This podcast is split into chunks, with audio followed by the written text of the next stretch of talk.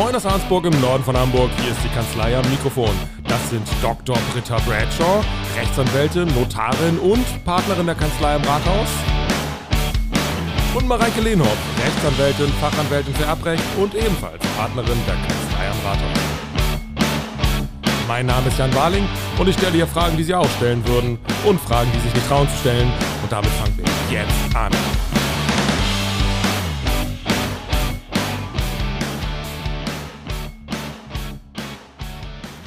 Genug gejammert. Wir wollen sprechen über die Ehe. das war Warte mal. Also, wir haben ja schon, schon mal gesprochen über so erbrechtliche Thematiken.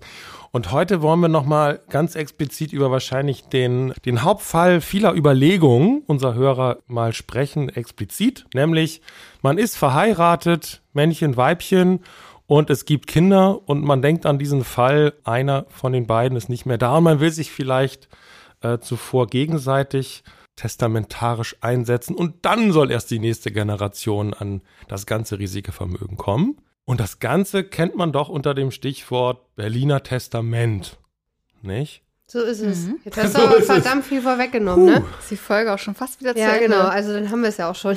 Ja, aber äh, ich wollte einmal das Level quasi so Ach so, setzen. okay. ne? Ja, Wir gehen heute ein bisschen tiefer rein. Okay, okay. Es müssen übrigens nicht Männchen, Weibchen sein. Es können Ja. auch gleichgeschlechtliche Paare, die in einer eingetragenen Lebenspartnerschaft leben, so ein Testament machen. Okay, vielleicht könnt ihr ja einmal sagen, was ist dann überhaupt so das besondere Privilegierte an dieser Konstellation des Testaments? Ja, also eigentlich ist das Testament ja eine eigenhändige Erklärung und höchstpersönlich. Und Ehegatten haben aber die Möglichkeit, eine gemeinsame Erklärung abzugeben. Also innerhalb einer Urkunde oder auch innerhalb, also Urkunde.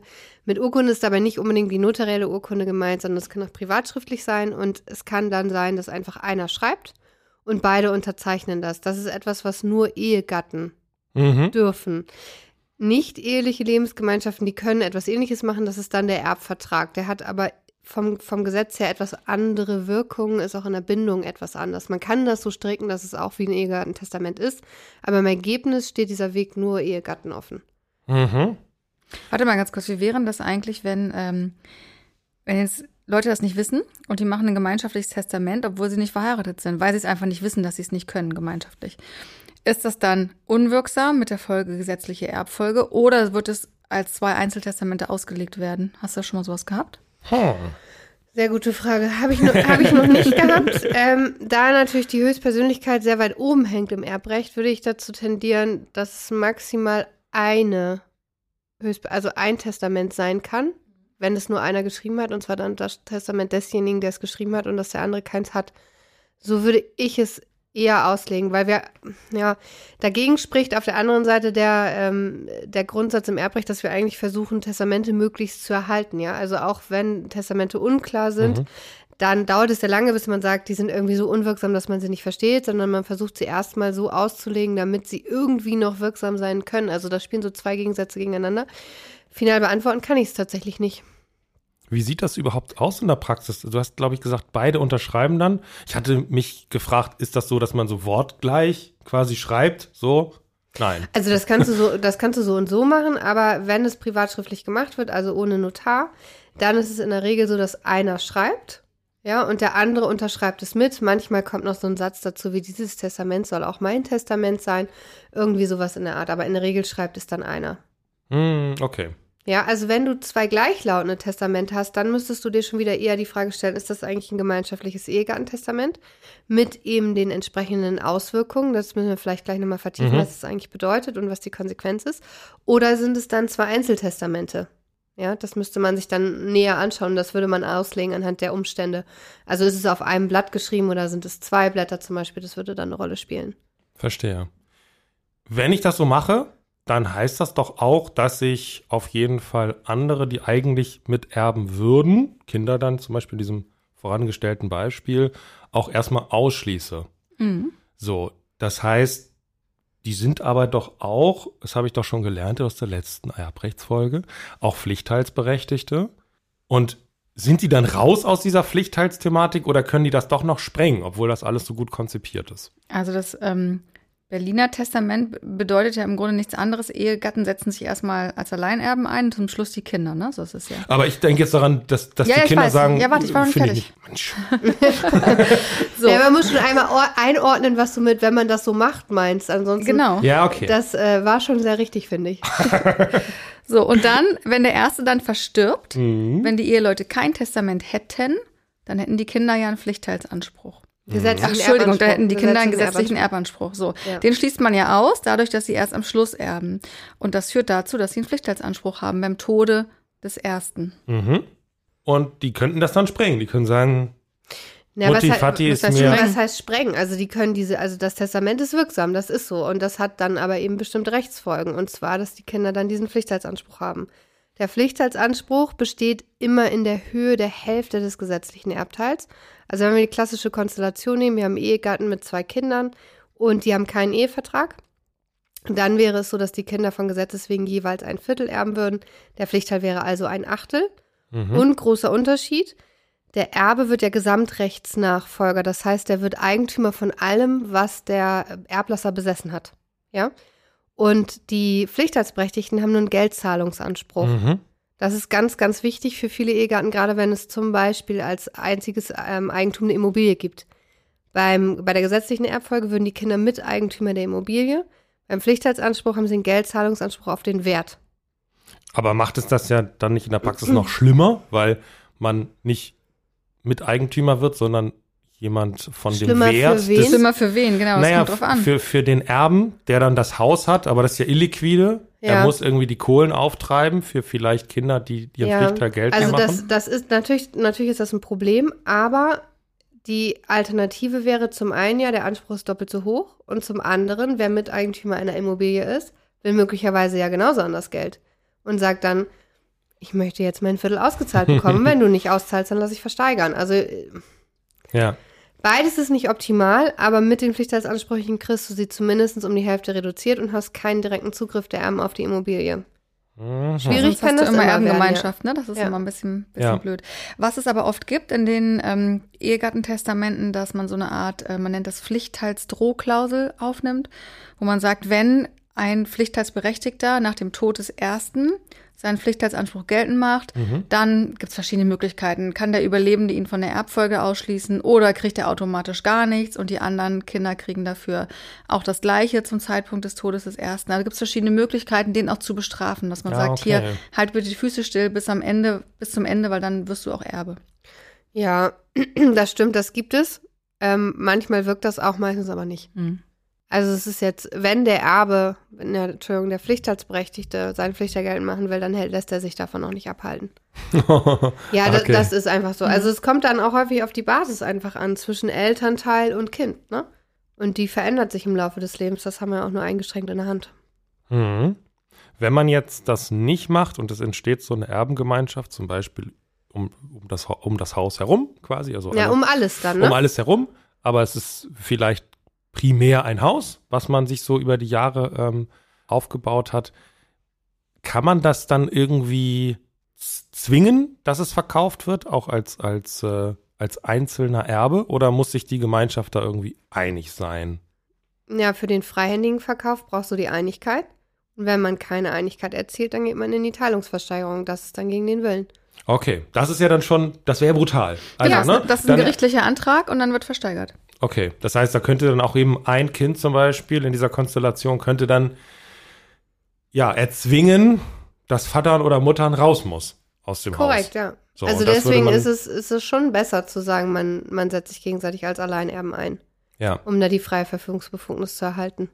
okay. Gibt es da irgendwie verschiedene Varianten von diesem Berliner Testament oder Ausgestaltung, die sich so irgendwie äh, etabliert haben? Oder ist es im Prinzip so, dass man sagt, Mensch, klassischer Fall, Berliner Testament, fertig. Also ich würde sagen, in der Laiensphäre gibt es davon ganz viele verschiedene unterschiedliche ja, Ausgestaltungen, die auch nicht alle Sinn machen. okay. Und ähm, in der Praxis kommt es leider auch sehr häufig dazu, auch, auch teilweise bei, bei Notaren, muss man sagen. Aber das ist dann eher, sind dann alles eher ältere Testamente heute, das ist nicht mehr ganz so gravierend.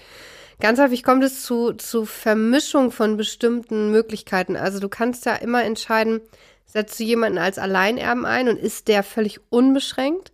Oder sagst du, ich ordne zusätzlich die Nacherbschaft an, dann habe ich Vor- und Nacherbschaft. Das ist so ein bisschen das Pendant zur Alleinerbschaft und Schlusserbschaft. Oh, das klingt und, sehr kompliziert. Ja, es ist, es ist auch in der Praxis kompliziert und es wird häufig aber in Laientestamenten vermischt. Einfach von den Begriffen. Ja. Und dass dann quasi der Jurist, der Begriffen. drauf guckt, sagt so, oh, was ja, ist genau, das das, denn dann, dann weiß man nicht so richtig. Und der, der große Nachteil von, also Vor- und Nacherbschaft hat, hat Vorteile, aber es hat auch große Nachteile. Vielleicht fangen wir mit den Vorteilen an. Vorteil ist, wenn ich jetzt sage, mein Ehepartner ist nur Vorerbe und die Kinder sind Nacherben, sind die Kinder schon formal juristisch Erben geworden. Mit der Mhm. Folge, dass sie eigentlich keinen Pflichtheitsanspruch geltend machen können. Weil Mhm. sie ja Erbe geworden sind. Sie bekommen es nur zum jetzigen Zeitpunkt nicht. Mhm. Das ist so einer der Vorteile. Oder aber ganz, ganz gravierend und wichtig ist das ganz häufig in Patchwork-Konstellationen, wo man sagt, ich möchte, dass mein überlebender Ehegatte schon etwas hat von meinem Nachlass. Aber wenn der dann verstirbt, soll es nicht an dessen Kinder, sondern an meine. Mhm. Auch das kann man über Vor- und Nacherbschaft regeln, indem man sagt, Vorerbe ist eben der Ehegatte, Nacherben sind meine Kinder.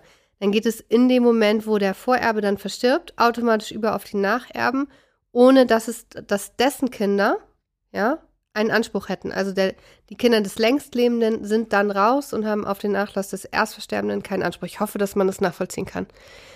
Für mich klang es jetzt Ich nicht, bin weil gerade schon ausgestiegen. obwohl ich ja du, meistens du so hörst eine uns lange ja auch nicht, Leitung du habe. hörst aber- uns ja auch nicht zugute. Also insofern ist das ein Patchwork, also man muss sich einfach mal, also wenn sich jetzt Patchwork-Konstellation, Patchwork-Familien angesprochen fühlen, das könnte was sein. Ja. So, das muss man dann rechtlich mal beleuchten, das kann Sinn machen. Es gibt Vor- und Nacherbschaft auch bei bedürftigen Testamenten, das ist jetzt aber eher weniger unser Thema, wenn man sozusagen den Nachlass vor dem ähm, Zugriff des Staates schützen will. Das funktioniert auch über die Vor- und Nacherbschaft und da äh, hat das auch sicherlich Vorteile.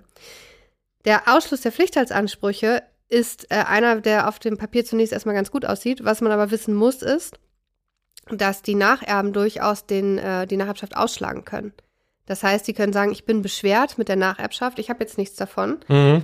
ich habe keine Lust zu warten, ich schlage jetzt das Erbe aus und dann mache ich trotzdem meinen Pflichtheitsanspruch Mhm. geltend. Um das dann wieder aufleben zu lassen Genau. im Prinzip. Genau, Ja. und dann wird derjenige eben Alleinerbe, ne? Und deswegen hat das ein wen, also hat das im Zweifel keinen Effekt, weil man es anordnet. Und dann kommen wir zu den Nachteilen. Die Nacherbschaft schränkt den Vorerben ganz gewaltig ein. Das kann man zwar gestalten, aber im Grunde genommen in der Grundkonstellation ist es so, dass der Vorerbe nur über die Erträge des Nachlasses verfügen darf, aber nicht über die Substanz, die muss er erhalten.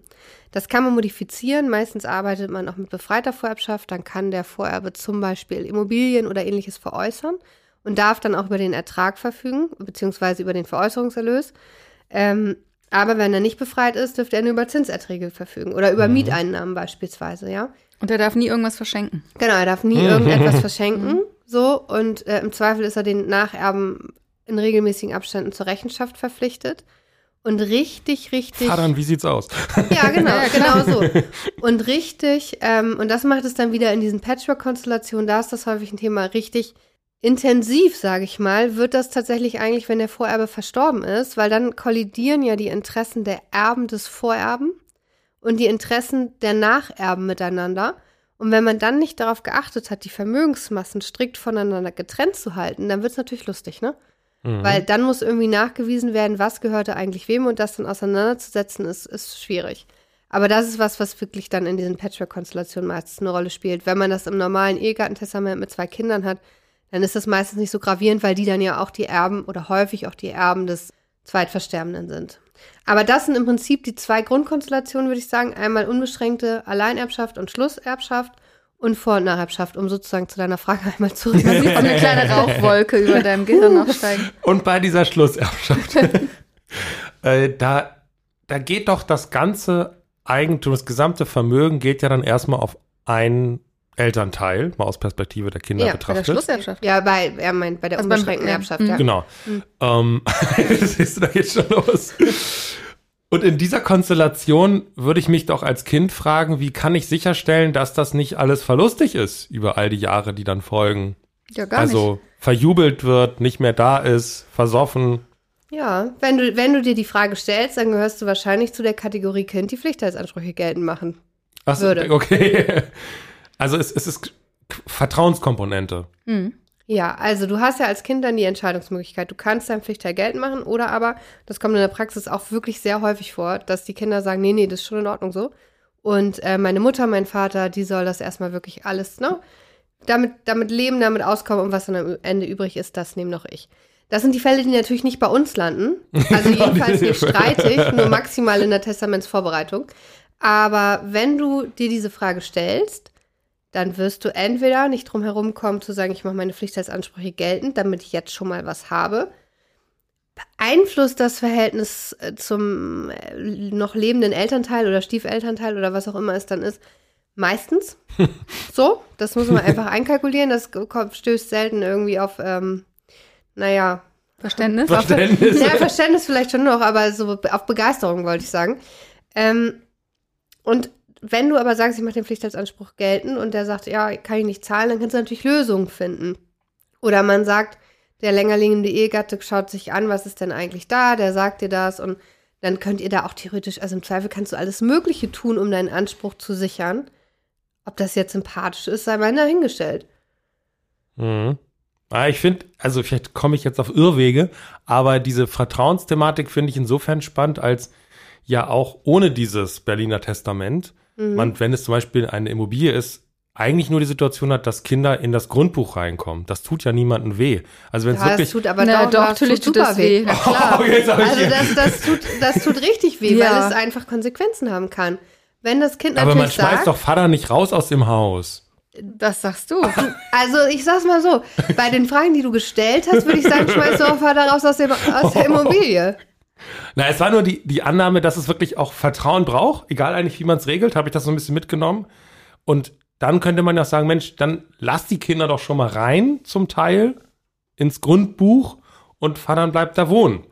Nee, aber du hast aber ja nicht vergessen, die Kinder, also musst du ja auch verschiedene Fälle unterscheiden. Wenn die Kinder beispielsweise noch minderjährig sind, dann kommen die mit Mhm. ins Grundbuch. So, jetzt überlegen wir mal, das ist eine, ein Einfamilienhaus, die Mama wohnt da noch, der Vater ist gestorben, die Mutter ist mit ihren minderjährigen Kindern im Grundbuch, die sind Miterben. Sie möchte das verkaufen, kann da eigentlich gar nicht mehr drin wohnen bleiben. Dann ist dieser Verkauf schon total erschwert. Du brauchst die Zustimmung des Familiengerichts, du brauchst einen Ergänzungspfleger und so. Alles bringt ganz viele Komplikationen mit sich. Ja.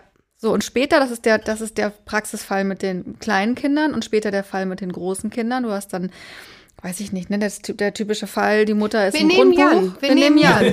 Die, nee, nee, wir nehmen Jans Frau. Die Mutter ist im Ja, Grundbuch. genau, wir nehmen Jan und Jans Frau. Genau. Das, ist ja, das ist ja die Todeskonstellation. Und dann kommt irgendwann die böse Schwiegertochter und sagt, sag mal, du bist doch noch Eigentümer da in deinem Elternhaus. Das So, Geld, wir können das uns, Geld können genau. wir gut gebrauchen ja, wir jetzt. können ne? uns hier keine Immobilie Ja. leisten. Das ist Todeskapital. Mach mal was, ne? Deine Mutter wohnt da drin. Ja. Ich hätte jetzt gern das Viertel, damit wir uns auch Ja. eine Immobilie leisten können. Also lieber, ihr, ihr votiert für klare Verhältnisse. Definitiv, klar, definitiv. Absolut. Und man kann, also es gibt ja ganz viele individuelle Lösungen, ja. Es gibt auch durchaus Lösungen in Testamenten, wo zum Beispiel die Immobilie dann als Vermächtnis schon an die Kinder übergeht und der länger lebende Ehegatte bekommt ein Wohnungsrecht. Dafür kann es Gründe geben. Aber in der klassischen Konstellation, die Alleinerbschaft des überlebenden Ehegatten, die macht schon Sinn. So, sie bringt natürlich die Pflichtheitsproblematik mit sich. Sie bringt im Zweifel eine Steuerproblematik mit sich, weil Freibeträge nicht genutzt werden. Aber die juristische Position des Alleinerben ist wesentlich besser als die eines Miterben. Ja, Ja. das würde ich so akzeptieren. Dankeschön. Und, Wir haben ihn überzeugt.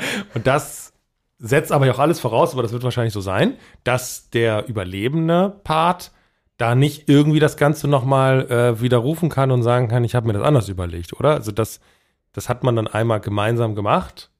Das auch kann man- das drauf kann man regeln, ja. ja. Ach, das ist auch du zu möchtest. regeln. Ja, klar.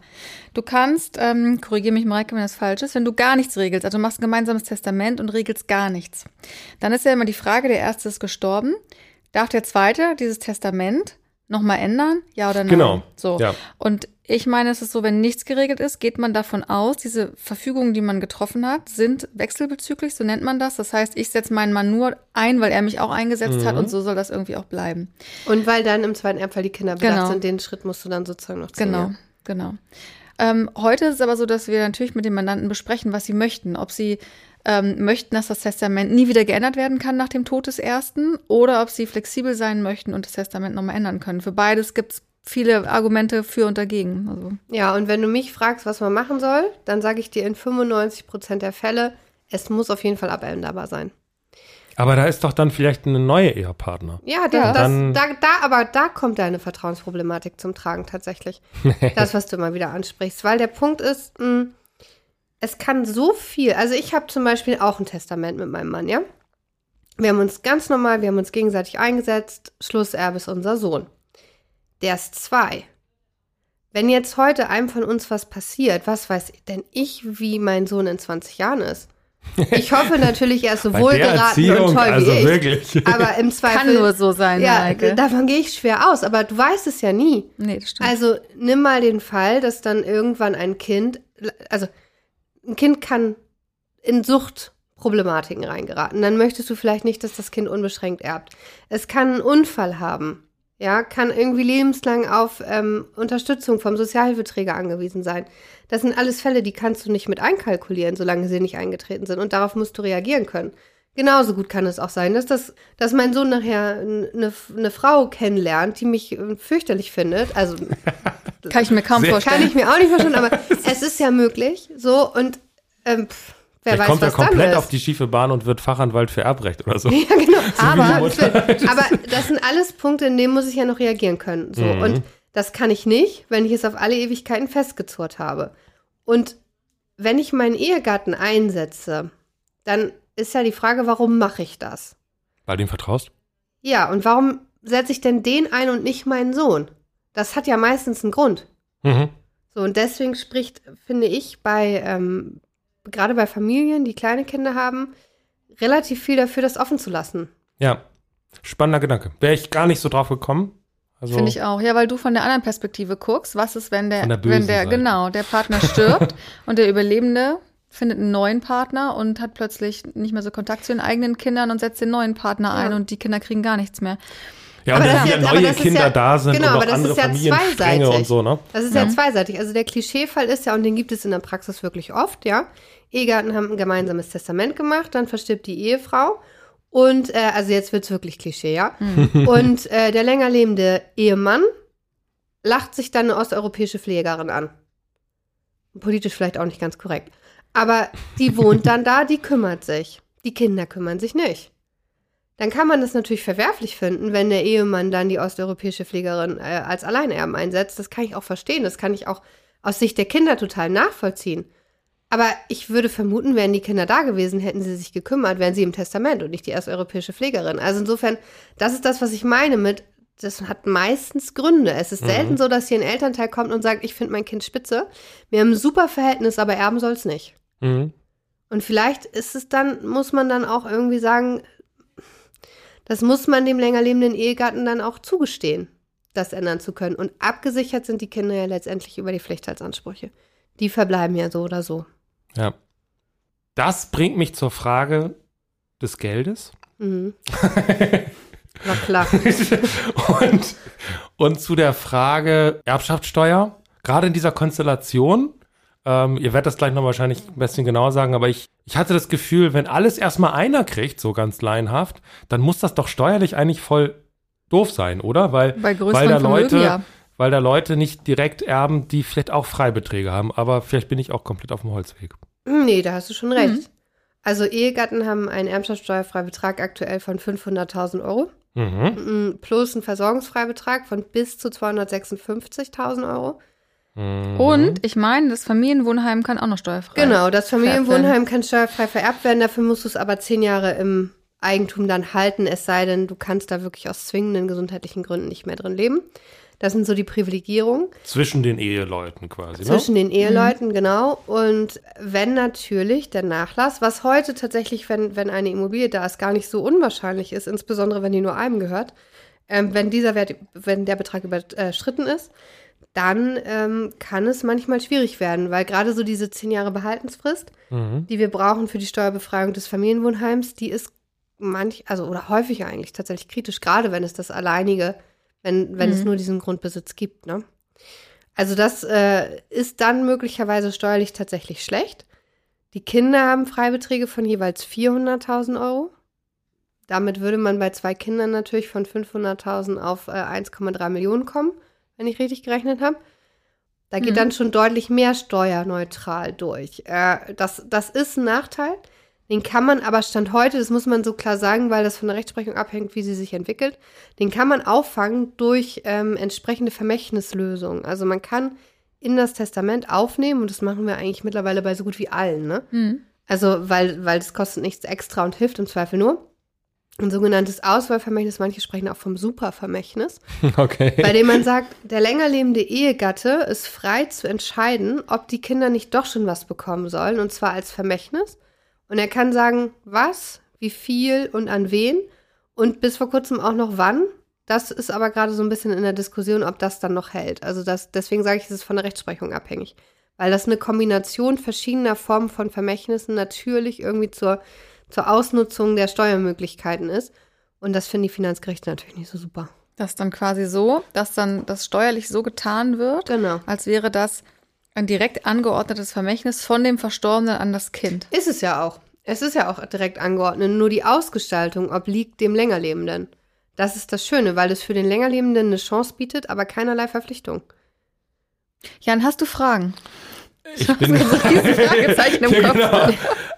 Verstehe ich das so, dass man etwas quasi auf dem Papier regelt, was dann irgendwie faktisch quasi nicht, nicht passiert? Nee, das nicht. Du regelst auf dem Papier eine Möglichkeit. Ja, also man, der, sagst- der Erbe du sa- delegiert ein Stück weit Genau, die Verteilung meine, seines Vermögens. Genau, du sagst, meine Kinder bekommen ein Vermächtnis.